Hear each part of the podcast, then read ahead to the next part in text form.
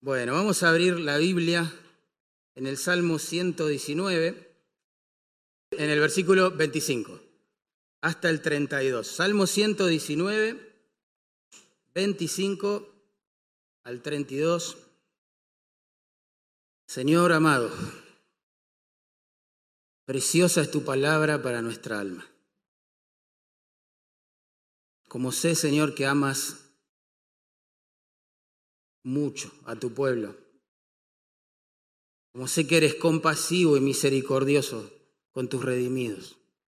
Es que te ruego que uses tu palabra para pastorear cada corazón presente en esta reunión.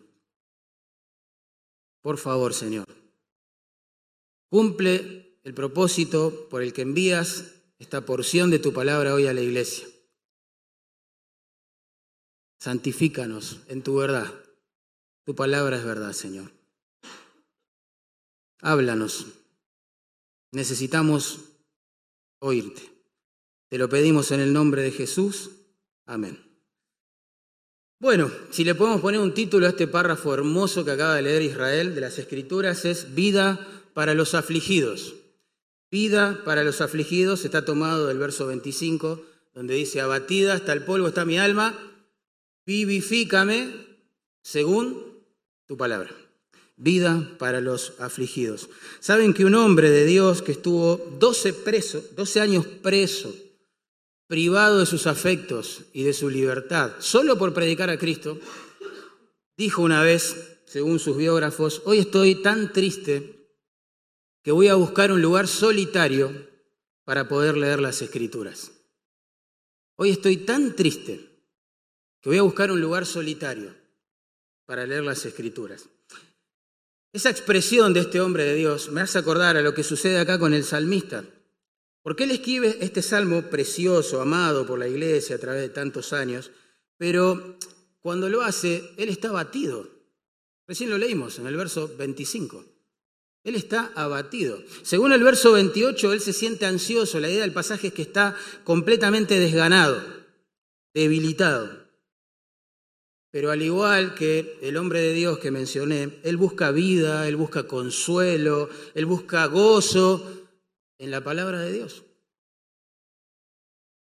A solas, con el Dios de esa palabra. ¿Bien? En el verso 143, fíjense de este salmo, él resume un poco su experiencia. ¿eh? Dice, aflicción y angustia se han apoderado de mí, mas tus mandamientos fueron mi delicia. ¿Ven? Vida para los afligidos. Y un dato curioso, no sabemos bien quién es el autor de este salmo. Muchos dicen que es Esdras, otros piensan en David. Bueno, el punto es que sí sabemos que era un hombre relativamente joven. ¿Por qué? Porque en el verso 100, fíjense, él afirma lo siguiente. Dice, más que los viejos o los ancianos, he entendido si él dice más que los ancianos, he entendido, es porque se excluye de ese grupo etario y nosotros tenemos que asumir que es un hombre relativamente joven.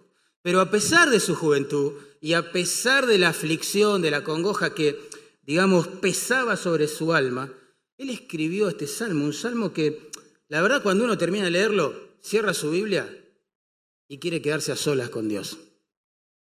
Literalmente. Eh, piensen que en 176 versículos. ¿Bien? Este joven salmista hace 176 referencias a las escrituras. Impresionante. 176 veces el Espíritu Santo a través de la pluma de este joven salmista nos dice, necesitan mi palabra. Necesitan leer mi palabra, necesitan meditar en mi palabra, necesitan obedecer mi palabra, necesitan ser hombres y mujeres de la palabra. ¿Sí? ¿Y por qué tanto énfasis en la palabra? Bueno, entre otras razones por las que vamos a ver hoy. Porque la palabra de Dios, hermanos, es suficiente para vivificar a los abatidos. Eso lo vemos en el verso 25. Porque la palabra de Dios es suficiente para restaurar a los caídos. Eso lo veremos versículo 26 y 27. Porque la palabra de Dios es poderosa para levantar a los debilitados. Versículo 28. Porque es poderosa para dar claridad a los confundidos. Versículos 29 y 30. Y porque es poderosa para librar a los que son calumniados, a los que son maltratados. Versículos 31 y 32. Así que vamos a empezar pensando allí en el verso 25 que la palabra de Dios es poderosa, es suficiente para reavivar el alma de los abatidos. Dice allí, abatida hasta el polvo está mi alma, vivifícame según tu palabra. ¿eh? Bueno, ustedes saben que la expresión que ahí se traduce como abatida hasta el polvo está mi alma, literalmente significa mi alma está pegada al polvo. Imagínense a alguien postrado boca abajo besando el polvo, como se dice, ¿no? Ese es el cuadro que describe el, este joven salmista está deprimido. Este joven salmista está desanimado, desalentado, se siente morir por dentro. Y uno se pregunta, ¿por qué está tan afligido? ¿No? Este joven poeta. Bueno, dentro del Salmo podemos inferir razones. Por ejemplo, en el verso 23 dice, príncipes se sentaron y hablaron contra mí. Claramente este joven del Señor estaba siendo calumniado. En el versículo 51 dice, los soberbios se burlaron mucho de mí. Estaban haciendo una especie de bullying espiritual a este joven de Dios. En el verso 61 dice, compañías de impíos me han rodeado. Imagínense, él se sentía asediado ¿eh? por las lenguas detractoras de sus enemigos. Pero además de eso, podemos ver en el Salmo que él estaba padeciendo algún tipo de consecuencia, de recuerdo de, de sus pecados pasados. Por ejemplo, en el verso 136, fíjense, él dice, ríos de agua descendieron de mis ojos, es decir, no paro de llorar, es la idea, porque no guardaban tu ley. Es decir, hubo un tiempo en la vida de este joven que se alejó del Señor. Eso lo vemos en el verso 176 también. No, no, no, no contempló la ley del Señor, se alejó del Señor y sufrió las consecuencias. ¿eh? En el verso 67, noten, dice, antes de que fuere humillado, descarriado andaba. ¿Ven? Tremendo. Así que este joven del Señor está afligido porque lo están calumniando, y porque seguramente habrá cosechado cierta tristeza este, y proveniente del pecado. ¿eh? El peso de las calumnias, el peso de sus propios pecados pasados, seguramente ya perdonados también, este, estaban aplastando su alma. Por eso noten el pedido que eleva el Señor. Dice, vivifícame, Señor, según tu palabra. Es decir, Dios, me estoy muriendo por dentro, secando por dentro. Por favor, Dios, renueva la vida que ya me diste con tu palabra. Reverdece mi mundo interior, mi alma, con tu palabra, Señor. Me estoy secando, Señor. Esa es la idea. ¿eh? Dios, necesito tu palabra para que reviva mi alma. ¿Te sentiste así alguna vez? ¿Te sentiste en, medio de un desierto espiritual? Donde no hay deseos de orar, no hay deseo de leer las escrituras, no hay deseos de buscar a Dios, no hay deseo de cultivar el alma en la presencia de Dios. Te preguntás por qué, no sabes, hay un montón de razones, estás confundido. Lo cierto es que te estás abatido, como el salmista, y clamás, clamás, Dios, por favor, dame vida otra vez, como antes, como al principio, cuando me salvaste. Saben, varias veces en este salmo, este joven poeta le ruega al Señor, vivifícame. Muchas veces lo hace. Les voy a dar ejemplos. Verso 17. Dice, haz bien a tu siervo, que viva, ahí está, que viva y guarde tu palabra. Verso 37, avívame en tu camino. Verso 40, vivifícame en tu justicia. Verso 88, vivifícame conforme a tu misericordia. Verso 107, afligido estoy en gran manera, vivifícame conforme a tu palabra. verso 144. Dame entendimiento, Señor, y viviré. 149. Vivifícame conforme a tus juicios. Es un sinónimo de las escrituras también. Verso 154. Vivifícame con tu palabra. Bueno, y así podríamos seguir. Está claro, está claro. Él necesita un avivamiento espiritual. ¿Sí? Que por supuesto el verdadero avivamiento espiritual siempre, siempre se produjo en respuesta a la comprensión y a la obediencia a las escrituras. Siempre. Siempre.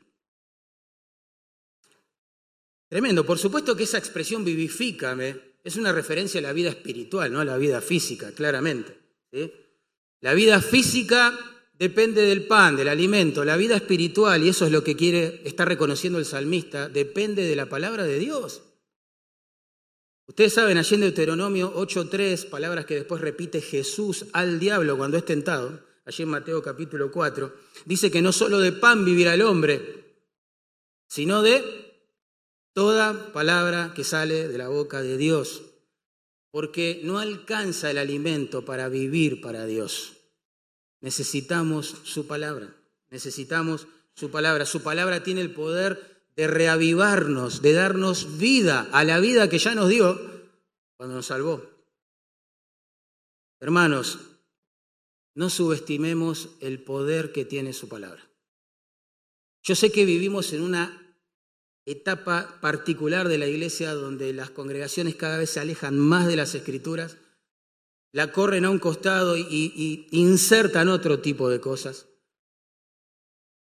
Cuidado con eso, porque miren, Dios es espíritu, dice Juan 4:24, ¿verdad?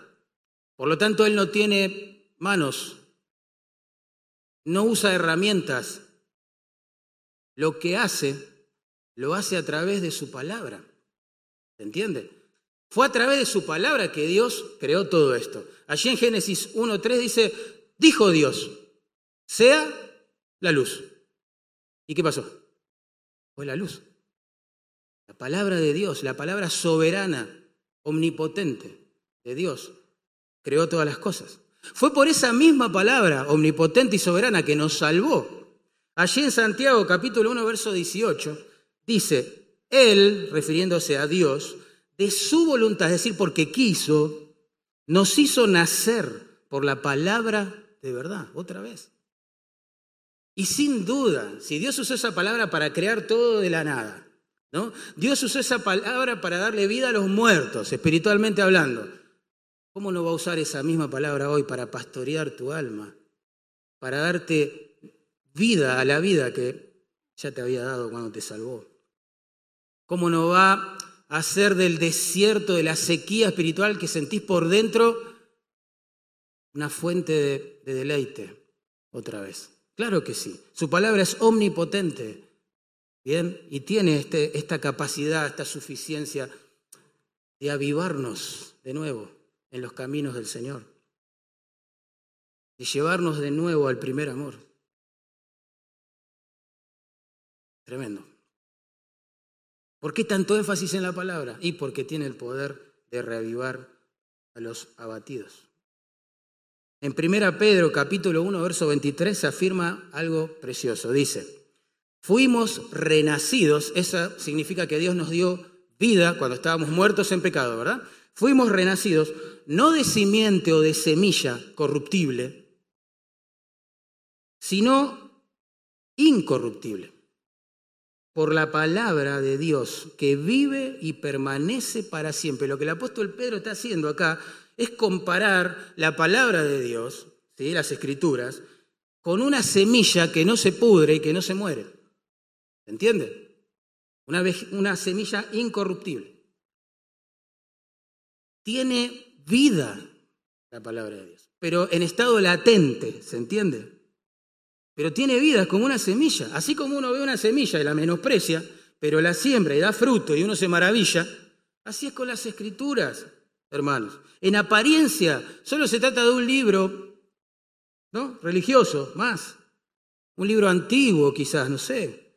Un libro para gente que vivió en otra época, ¿no? Un libro desactualizado en el tiempo de los microchips, no sé, ¿verdad? Y de, y de la microbiología y eso parece. Eso parece un libro pasado de moda, un libro que aburre aún a la gente que va a la iglesia hoy. Increíble. Pero es la palabra de Dios. Y nosotros sabemos por experiencia de los creyentes que tiene el poder para darle vida a alguien que era enemigo de Dios. Claro que sí, lo experimentamos, hermanos, cuando Él nos salvó. Y si Dios usó su palabra, pensá en esto, para sacarte de la muerte espiritual, ¿cómo no la va a usar hoy que te ha dado vida para reverdecer esa vida? Ese es el punto. ¿eh? El problema es que cuando uno tira una semilla, obviamente, la germina, digamos, eh, uno no ve el fruto instantáneamente. Claro, lleva su tiempo, ¿verdad? Y ese es el problema que a veces enfrentamos los creyentes cuando nos acercamos a la palabra de Dios. Leemos la palabra así, de manera, este, no sé, superficial, Hacemos un devocional que son pensamientos de otro, a veces son buenos, a veces no tanto. Somos descuidados, eh, o sea, queremos que un mínimo contacto con las escrituras ya transforme nuestra vida y nos den una vida cristiana gozosa, victoriosa y consagrada. Y no funciona así. No es así. Hermanos, es una semilla. ¿eh? Esto se trata de regarla todos los días, cada día. Muchos hermanos se frustran porque leen y después se olvidan lo que leyeron, ¿verdad? O decir, ¿para qué me sirvió? Si me olvidé. Quizás hoy predico este sermón, el miércoles te pregunto, ¿te acordás del sermón? Sí, eh, no, la verdad que no. entonces voy a decir, ¿para qué entonces tanto énfasis en las escrituras y se va tan rápido de la mente? Yo te pregunto, ¿vos te acordás lo que comiste el miércoles al mediodía? ¿Alguien se acuerda? Sin embargo, estás vivo, te sirvió. Esa comida te sirvió, te mantuvo con vida, con energía, saludable. Así es la palabra de Dios. Por eso la Biblia nos manda a renovar nuestra mente todos los días con su palabra. Cada día, hermanos. ¿eh? Cada día. Con paciencia, con perseverancia. Porque Dios usa su palabra para avivar nuestros corazones. Muchas veces, muchas veces me han hecho la misma pregunta. Me dicen, pastor, la verdad es que no sé bien qué me pasa, pero he perdido el gozo, he perdido la paz, estoy, me siento desorientado, confundido, anhelo los buenos tiempos, cuando solo me gozaba en el Señor. ¿Qué me estará pasando? Y puede haber por supuesto, múltiples causas ¿no? para que desemboquen en una situación así, pero muchas veces me ha pasado que yo devuelvo esa pregunta con otra. La pregunta que hago es, hermano, hermana, yo te pregunto, ¿cuánto hace que no pasas un tiempo a solas meditando en la palabra de Dios, en plena comunión con el Dios de esa palabra? ¿Cuánto hace que no te quedas solo, tranquilo, quieto, ¿sí? En la presencia de Dios para cultivar tu alma. La mayoría de las veces la respuesta es, uff, ya me olvidé cuando fue la última vez. ¿Por qué tanto énfasis en las escrituras? Porque tienen el poder en manos de Dios para dar vida a los abatidos. En segundo lugar, porque tiene poder para restaurar a los que han caído. Noten, verso 26 y 27. Verso 26 dice, te he manifestado mis caminos y me has respondido. El salmista está hablando con Dios. Enséñame tus estatutos. La frase que ahí se traduce, te he manifestado mis caminos, implica que el salmista le ha contado todo a Dios. Esa es la idea. Sacó toda la luz, no se guardó nada, como decimos nosotros. Abrió su corazón y dejó que cayera todo lo que había él en la presencia de Dios. ¿Eh? El salmista ha sido sincero con Dios. ¿Bien? No le ocultó nada. En otras palabras, y en ese tren de manifestarle todo a Dios, el salmista, claro, confesó su pecado. ¿eh? Como lo hace en otras partes de este salmo. Claro que sí. Sin duda, hermanos, hay una conexión entre nuestro desánimo espiritual y nuestros pecados, claro. El desánimo del verso 25, entre otras razones, se entiende por lo que el salmista tuvo que confesarle al Señor en el verso 26 y en el resto del salmo. Claro que sí. Nuestra vida espiritual, hermanos, nuestra vida de santidad, nuestra piedad, nuestra comunión con Dios, cuando es descuidada, afecta directamente el corazón del creyente, su manera de pensar, su manera de sentir, de percibir las cosas. Claro que si el pecado nos lleva a la culpa, si somos creyentes, la culpa nos lleva al desánimo y entramos en un círculo vicioso, ¿verdad? Y ese desánimo potencia la culpa y la culpa nos hunde un poquito más y... Tremendo. A menudo, hermanos, nuestro desánimo espiritual, nuestro desgano, nuestro abatimiento, nuestra sequía, son el producto de, de, pecados que no hemos querido confesar, de conflictos con personas que no hemos querido resolver, de ofensas, de heridas ¿no? que nos causaron, que no quisimos encarar, reconciliar y restaurar, con la falta de comunión, de oración, de meditación en las escrituras. Claro que sí. Pero el profeta acá está esperanzado porque dice, si bien yo te dije todo lo que hice, Señor, dice, me has respondido. Tú me has respondido, Dios. Piensen en eso un segundo. Cuando uno abre su corazón delante de Dios, reconoce lo que es. Cuando uno es sincero con Dios, siempre termina hablando de sus propios pecados. ¿No es así? Ahora Dios, que es tan santo, podría decirle a sus hijos, bueno, ya, no te quiero escuchar más, fuera. Me cansé de tus caídas, me cansé de tus pecados, me cansé de tu lucha con el pecado. Basta, no me vengas a confesar más nada, fuera. Sin embargo, el salmista dice, me ha respondido. Me ha respondido. Hay una gracia detrás de estas palabras, preciosa. ¿eh? El mismo Dios que quizás debería echarnos a patada de su presencia por nuestro pecado es el que nos quiere ahí, sinceros, humildes. Y Él responde. ¿eh? Cuando uno peca, siente que ya a veces eh, Dios está tan lejos, ¿no? Pierde el gozo, pierde la paz, hasta pierde la esperanza de, cambio, ¿no? de santificación, de progreso, de crecimiento. Es frustrante a veces la lucha con el pecado. Pero Dios responde. Dios responde. Somos sinceros. Dios responde. Es lo que dice Proverbios 28:13. ¿Se acuerdan? El que encubre su pecado, ¿qué? Hay una promesa ahí, ¿eh? No prosperará. No prosperará. Mas el que lo confiesa y se aparta de él alcanzará misericordia. Ahí está. Misericordia. La diferencia entre el estancamiento espiritual y el progreso espiritual se da en la confesión, en el verdadero arrepentimiento. Un ejemplo de esto les doy, muy, muy breve. Piensen en el Salmo 32, ¿se acuerdan? David lo escribe como fruto de su experiencia amarga con el adulterio, adulterio que tapó durante 11 meses ¿Sí?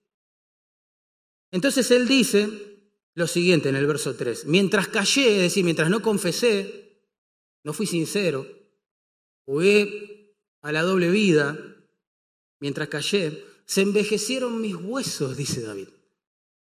Tremendo. Se envejecieron mis huesos. Y agrega, en mi gemir todo el día. Pensá en alguien que todo el día está gimiendo. Esta es la idea. Como que en cualquier momento se larga a llorar.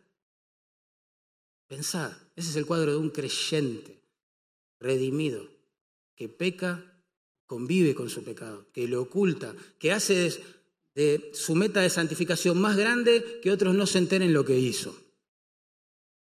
Gime por dentro, porque el nuevo hombre que el Señor puso en nuestro corazón es creado según su justicia y santidad. ¿Sí?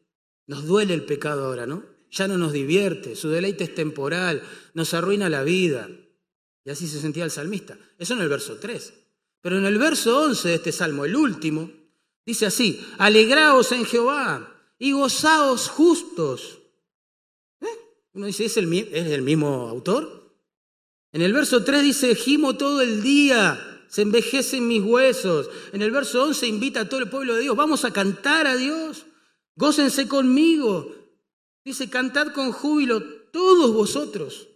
los rectos o sinceros es la idea, de corazón. Ven la misma voz que en verso 3 está gimiendo, está sufriendo. En verso 11 está cantando al Señor. ¿Qué hizo la diferencia? La confesión. Volverse a Dios de todo corazón. El arrepentimiento genuino, hermanos. Por eso ni bien aquí se sabe amado, salmista, perdonado. Él suplica, enséñame tus estatutos. En verso 27 agrega, hazme entender el camino de tus mandamientos para que medite en tus maravillas. En otra palabra, lo que está diciendo es, Dios, ahora que he confesado que me has perdonado, enséñame el camino de la obediencia.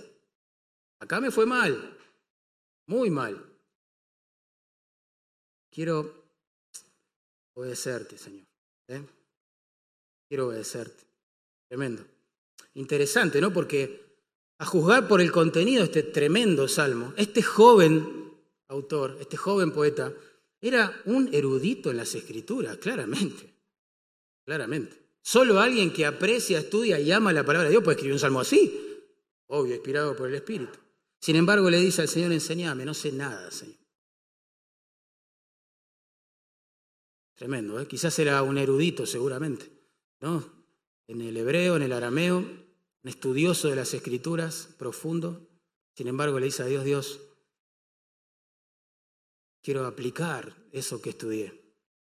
Enseñame a andar por el camino de la obediencia a tus mandamientos. Tremendo, ¿no? Eso puede pasar en nuestras vidas también. ¿eh? Quizás hemos memorizado las tres palabras griegas que en el Nuevo Testamento se traducen amor, ¿no? Las compartimos y filosofamos sobre eso, pero no amamos a nuestra esposa, o a nuestros hijos, o a nuestros hermanos. Tremendo. Podemos ser, podemos armar un foro sobre cada palabra en el Nuevo Testamento se traduce servicio, servir, servidor, diácono. Y sin embargo no vivir para nosotros mismos. El salmista es un erudito, pero le dice a Dios, Dios, yo quiero, como empezar de cero, quiero que me enseñes otra vez a obedecer. Me fue mal por el otro camino. ¿eh? Quiero meditar en tus maravillas, como dice allí.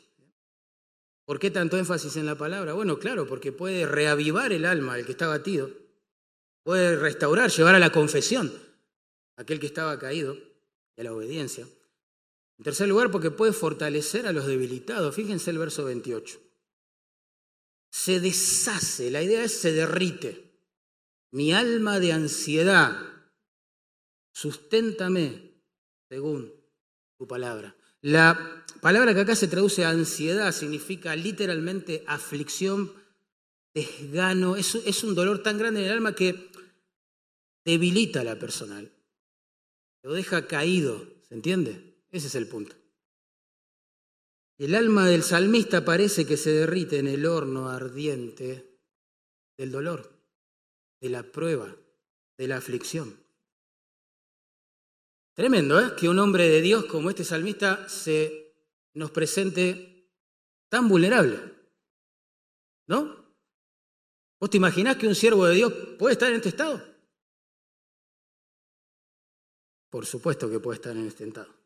Muchas veces me preguntan, ¿vos crees que el cristiano fiel puede deprimirse? ¿Puede desanimarse? No importa lo que yo creo, es lo que vemos en las escrituras. Claro que sí. Y creo que todos hemos experimentado en mayor medida u otra algún sentido similar al del salmista. Recordemos que este hombre es un siervo del Señor, un erudito en las escrituras, un buscador incansable de Dios. Pero el peso espiritual, ¿no? proveniente de la tristeza, dice acá, es capaz de aplastar su alma. Tremendo. El desaliento, hermano, sí, puede tener causas químicas, este, hormonales, sociales, espirituales. Es complejo el asunto. Pero en el caso de este salmista, él acababa de confesar sus pecados, ¿se acuerdan? Y Dios lo había escuchado. Y ahora empieza a andar por el camino de la obediencia. Pero quizás las lenguas detractoras de las que leímos hoy seguían lastimando su alma, su corazón, no lo sabemos. Lo cierto es que él está abatido en el verso 25 y completamente entristecido en el verso 28. Su alma está postrada, pegada al polvo, así se siente. ¿Qué ruega ahora? Susténtame, susténtame. ¿Eh? Y otra vez, según tu palabra, susténtame. La idea es Dios, levántame. Literalmente significa eso. Da la idea de levantar a alguien, erguir a alguien que estaba tirado en el piso. ¿Sí? Está caído. Y dice Dios, levántame, por favor. Dame fuerzas para levantarme y seguir. Tremendo, ¿eh? ¿Nunca oraste así? Señor, no doy más. ¿Oraste así alguna vez? Señor, realmente, si fuera por mí me quedo en la cama. Estoy cansado. Me duele, me duele esta situación. Me duele lo que están diciendo de mí. Me duelen las calumnias. No siempre reaccioné bien a esas calumnias, eso genera más dolor en mí. Oh Dios, dame fuerzas, dame fuerzas. A veces es la primera oración del día que hace un creyente, en medio de situaciones similares. No, Dios, dame fuerza, dame fuerzas. Y miren lo que escribió este mismo salmista, perdón, otro salmista, en el Salmo 138, 3. Dice, el día que clamé, me respondiste. Y uno dice, ¿cuál fue la respuesta? me fortaleciste con vigor en el alma. Ahí está, eso es lo que está pidiendo este salmista. Dios, me quedé sin fuerzas. Levántame, Señor, por favor, levántame. Y noten el paralelo entre el versículo 28 y el 25. En el verso 25 dice, abatida hasta el polvo, ¿no? Está mi alma. En el verso 28 dice, se deshace mi alma, ¿no? Y en el verso 25 el pedido es, vivifícame según tu palabra. Y en el verso 28 es susténtame, levántame, dame fuerzas. Según otra vez, tu palabra. Tremendo. El desánimo, el desaliento. Es un llamado a meditar en las escrituras. Más allá de cómo nos sintamos, hermanos. Cómo nos traten las personas, cómo nos vaya en la vida en general.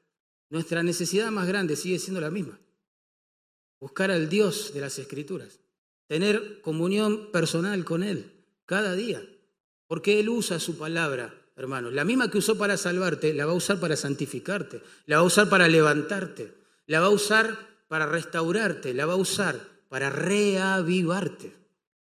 ¿Sí? Eso es lo que está diciendo el salmista. Este joven hombre de Dios. ¿Bien? En cuarto lugar, ¿por qué tanto énfasis en las escrituras?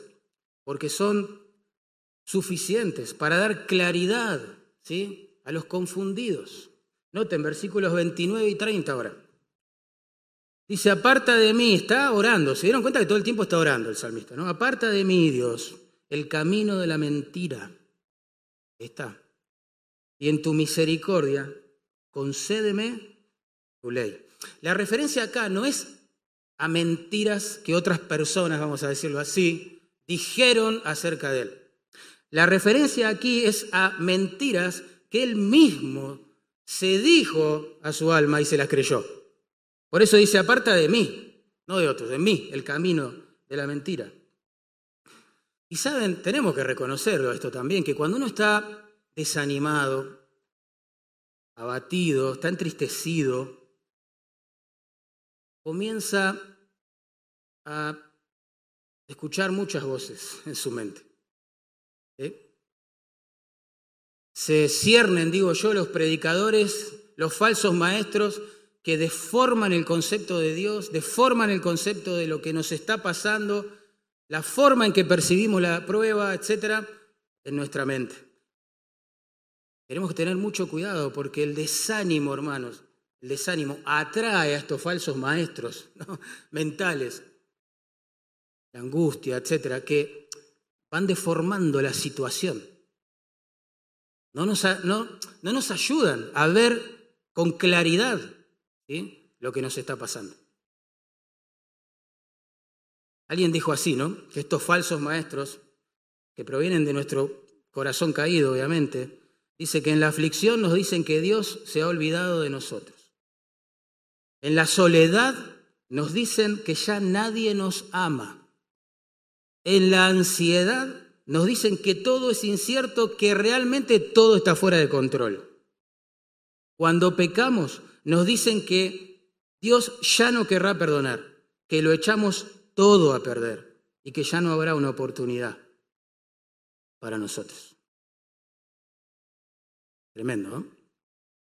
Pero el peor de los falsos maestros, hermanos, lo tenemos acá en nuestro propio corazón, engañoso y perverso, como dijo el profeta Jeremías. Y nuestro corazón nos dice que no es justo lo que nos está pasando. Nuestro corazón nos dice que la culpa siempre es de los demás. Nuestro corazón nos dice que jamás vamos a poder tener victoria espiritual sobre esta situación. Nuestro corazón dice que para no ser hipócritas, entonces, mejor no vayamos a la iglesia y no busquemos a Dios. Por eso el salmista conociendo los peligros de la situación de desánimo, los peligros de su propia naturaleza caída, le pide a Dios, aparta de mí todas esas mentiras y en tu misericordia, por favor Dios, compadécete de mí y concédeme tu ley. Es decir, de mi corazón solo surgen especulaciones, mentiras, mis percepciones son erradas, Dios. Ayúdame a entender tu palabra porque ahí está todo clarito. Ahí está la verdad, ahí está la posta, como decimos nosotros. Ahí está el verdadero veredicto. Bien. Tremendo, ¿no? Hermanos. La palabra de Dios es como un rayo de luz, de claridad, de verdad, que atraviesa nuestra mente oscura, ¿no? como suele suceder en el desánimo profundo. Eh, Quizás uno de los favores más grandes que podemos recibir de la mano de la gracia y la, compasión de Dios en esos momentos es justamente que nos ayuda a pensar bíblicamente. Recuerdo en el marco de una prueba fuerte que estábamos viviendo como familia, una hermana se acerca a mi esposa y le dice, vos lo que necesitas es pensar bíblicamente, le dijo. Un consejo que hasta parece superficial si querés, Wow, pero cuánta verdad que había ahí, ¿eh? hermanos. Nuestra necesidad más grande, cuando estamos en medio de una prueba del dolor, de ataque de otras personas, estamos bajo presión. Es desestimar todas esas voces interiores que tenemos y apreciar la palabra de Dios, hermanos. Porque Dios tiene, la palabra de Dios tiene el poder de aportar claridad en medio de nuestra confusión. Es como que el salmista está diciendo, me conozco Dios, me conozco. Sé que mi corazón es engañoso, sé que no puedo confiar en mis sensaciones, en mis percepciones, en mis emociones. Sé que me puedo equivocar al hacer un veredicto. Sé que, que tiendo a justificarme siempre, creer que tengo la razón, sentir lástima de mí mismo, Señor. Sé que me, estoy orientado a sentirme víctima siempre de las cosas. En el camino me olvido tu palabra. Por favor, Señor, ayúdame a pensar bíblicamente. Eso es lo que está pidiendo el salmista. Por eso en el verso 30 es como que toma una resolución santa, así como la de Jonathan Edwards. Dice, escogí el camino de la verdad. Resuelvo siempre, aun cuando esté en situaciones como esta tan oscuras, seguir el camino trazado por la verdad. ¿Se acuerdan? El camino de la mentira es el que brotaba de su propio corazón, de sus propias percepciones de las cosas. Voy a seguir el camino de la verdad. Punto. Eso es. Así quiero vivir, dice el salmista. ¿eh? Tremendo, ¿no? Por eso agrega, he puesto tus juicios delante de mí. Es como que hace otra resolución ahora. Y dice, voy a poner la palabra delante de mis ojos para que ella me vaya guiando. Mi corazón me guía mal, me confundo. Los consejos que suben de mi propia alma son confusos, son confusos. No siempre son bíblicos, no siempre glorifican a Dios. Estoy confundido, no sé bien cómo pensar, qué hacer. Bueno, Dios, voy a poner tu palabra delante de mis ojos y la voy a seguir. Eso es lo que está diciendo. Porque ahí hay luz, ahí hay claridad, ahí hay verdad. Es lo que dice Pablo en Filipenses 4.8, ¿se acuerdan? En un contexto de ansiedad y preocupación, ¿se acuerdan? Él ahí nos manda a pensar en todo lo que es verdadero. Es lo mismo. Piensen en todo lo que es verdadero y dejen a un costado las especulaciones, lo que es irreal, lo que es imaginario, lo que es una sensación particular. Lo que pasa es que cuando uno está muy desanimado hace de esas sensaciones y percepciones la verdad absoluta. Por eso tomamos tantas malas decisiones cuando estamos en aflicción. Tantas. Y después nos queremos matar por lo que dijimos, por lo que hicimos. Es por eso. Necesitamos ayuda extra a nosotros, ¿se entiende? No somos autosuficientes, somos seres dependientes. Dios, por favor, aclará mi mente confundida con tu palabra. Saben, un psiquiatra cristiano hizo una encuesta. Entrevistó a muchas personas muy preocupadas y llegó a esta conclusión y la publicó. Dice lo siguiente. Solo el 8%, escuchen esto, es tremendo, ¿eh? solo el 8% de las cosas que preocupan a la gente son genuinos motivos de ansiedad. El 92% restante, escuchen esto, ¿eh? se trata de cosas imaginarias que nunca pasaron o de cosas que la persona no puede controlar porque están en el futuro o que no puede cambiar porque ya han pasado. Tremendo. Así es nuestro corazón, así es nuestra mente, así son nuestras sensaciones, percepciones, especulaciones. Por eso, hermanos, seamos honestos, a ver si les pasó esto. a menudo las palabras que más nos lastiman, más nos ofenden, más nos preocupan, más nos desvelan, son las que nunca se dijeron o escribieron en una red social en contra nuestra. Increíble eso, increíble. A menudo los conflictos que más nos amargan, más nos preocupan, son con personas que ya se olvidaron de la situación. A veces los pecados que más nos angustian, que nos deprimen, nos llenan de culpa, son los que Dios ya perdonó porque hemos confesado. Es tremendo. Así es nuestro corazón. ¿Quién puede confiar en su corazón? Dios, danos la luz que hay en tu palabra y para eso hay que ponerla enfrente de la vista. Como el proverbial, ¿se acuerdan caballo que tiene la zanahoria? ¿No? Atada allí frente a sus ojos para seguirla. Esto es lo mismo, las escrituras al frente, para pensar con claridad. ¿Por qué tanto énfasis en la palabra de Dios? Porque es poderosa también para librar del dolor a los que son calumniados. Vamos a leer verso 31, dice, me he apegado a tus testimonios, oh Jehová, no me avergüences. La idea es que no permitas que me avergüencen. Acabo de decidir aferrarme a tu palabra, ellos me siguen calumniando, no permitas que me sigan avergonzando, es la idea. Ustedes saben que las palabras, las heridas, perdón, producidas por la lengua duelen más que las que son producidas por un puño, ¿no? Porque el alma tarda más que el cuerpo en sanar. Tremendo. La Biblia dice que la vida y la muerte están en poder de la lengua, imagínate. Claro que sí. Duele, hermano. Uf, cuando te pagan eh, mal por bien, ¿no te duele? Cuando amas más y por eso sos amado menos, ¿no te duele? Cuando alguien que le diste tu vida, te enterás que por allí está hablando en contra tuyo, escribiendo cosas en contra tuya, ¿no te duele eso? Si no te duele, no sos un ser humano. Te duele, te afecta, es triste, es doloroso. ¿no? Por eso el salmista está abatido, por eso el salmista está entristecido. ¿sí? Por eso, por eso tiende a pensar mal en su mente sobre las cosas, a confundirse, claro. Por eso ha perdido ese, el gozo, esa vida interior rebosante, ¿no? En el verso 25, claro, porque se enroscó con estas cosas. ¿eh?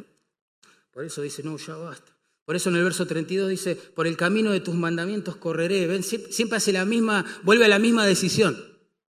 Quiero dejar todo esto de lado. Otra vez, Señor, enfócame en tus caminos.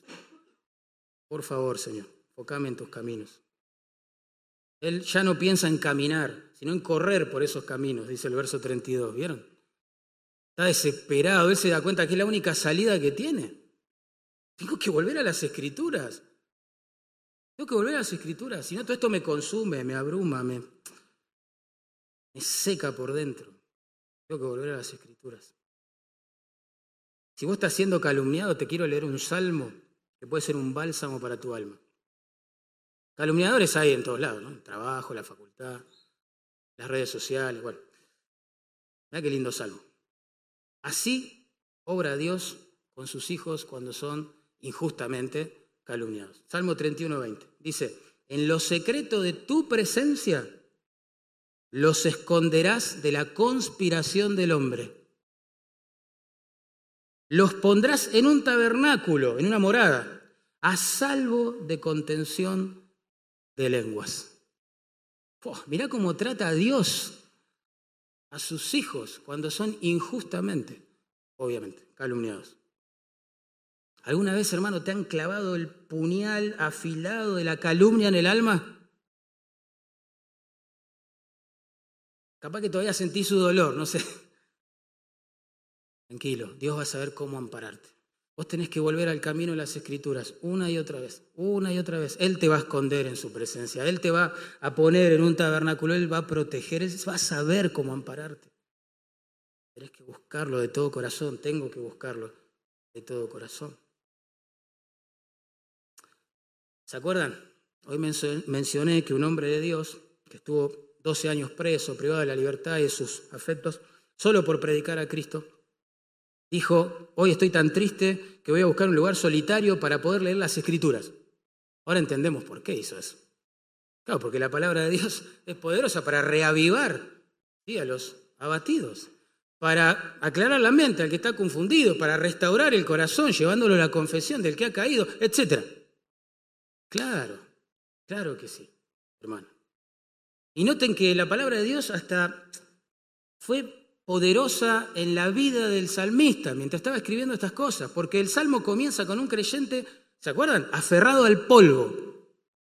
Y culmina con un creyente que está aferrado a la palabra de Dios. Me he apegado a tus mandamientos. Es decir, que antes, cuando él dejó que todas sus especulaciones y demás se metieran en su forma de pensar y de ver las cosas, él estaba apegado al polvo, ¿se acuerdan? Apegado al polvo. Busca a Dios de todo corazón y ahora se apega a su palabra. ¿Cómo cambió? ¡Wow! Comienza el salmo con un poeta postrado ahí en su dolor y termina con el mismo poeta corriendo por el camino, ¿no? De la palabra de Dios. Comienza con un alma oprimida, culmina con un alma liberada. Comienza con un poeta abatido, culmina con un poeta apasionado por buscar a Dios y para que otros hagan lo mismo. ¿Qué pasó en el medio? ¿Por qué semejante cambio? Bueno, este joven, poeta del Señor, perseveró en buscar al Dios de la palabra. Hermano, cuando estés abatido, porque lo vas a estar, ¿eh? Lo vas a estar. Yo te podría decir ahora, este va a ser tu mejor año. Suena lindo, ¿no? Todo va a ser victoria en tu vida. Y yo qué sé. Estamos en un mundo caído. Es raro que eso pase, ¿no? Sinceramente. La bendición de Dios no se da, ¿no? En esa situación donde todo es color de rosa nada más. Se da también en la aflicción, se da en la confusión, se da en la sequía espiritual, se da cuando caemos y confesamos y nos levanta. La, la bendición de Dios es Dios en nosotros, es Dios tratando con nosotros a través de su palabra. Esa es la verdadera bendición de Dios. Por tanto, cuando estés abatido, desganado, hermano, frustrado con tu proceso de santificación, persevera en buscar a Dios. Eso es lo que este salmo nos enseña. Persevera en buscar a Dios, al Dios de las Escrituras. Persevera en buscarlo. Bueno, yo lo busqué, pero nada cambió. Persevera en buscarlo. Yo lo busqué, la prueba no, se, no, no desapareció. Seguí buscándolo. Yo lo busqué, pero sigo cayendo en el mismo pecado, seguí confesando. Busca a Dios, busca a Dios a través de su palabra. Él va a saber cómo ampararte, Él va a saber cómo santificarte, Él va a saber cómo reavivarte espiritualmente, Él va a saber cómo restaurarte, Él va a saber cómo alegrar tu alma. Él va a saber hacerlo. Vos tenés que buscarlo. Busca al Dios de las Escrituras a través de las Escrituras que Él nos dejó. ¿Eh? Si tu alma está apegada al polvo, apegala ahora a las Escrituras. Aprende a quedarte solo en la presencia de Dios. Como hacías antes, estoy seguro. Pon el despertador un rato antes de lo habitual, para estar tranquilo, solo, quieto, delante de Dios. Medita en su palabra. No hace falta que hagas un estudio inductivo exegético de un pasaje de 176 versículos para que Él te hable. Necesitas meditar a veces hasta con la Biblia cerrada. Necesitas meditar en lo que Él ya te dijo, en lo que Él implantó en tu corazón. Medita en Dios. Porque su palabra tiene ese poder. Él va a saber cómo ampararnos. Él va a saber cómo volver a darnos vida, hermano. Qué hermoso que es nuestro Dios. Vamos a.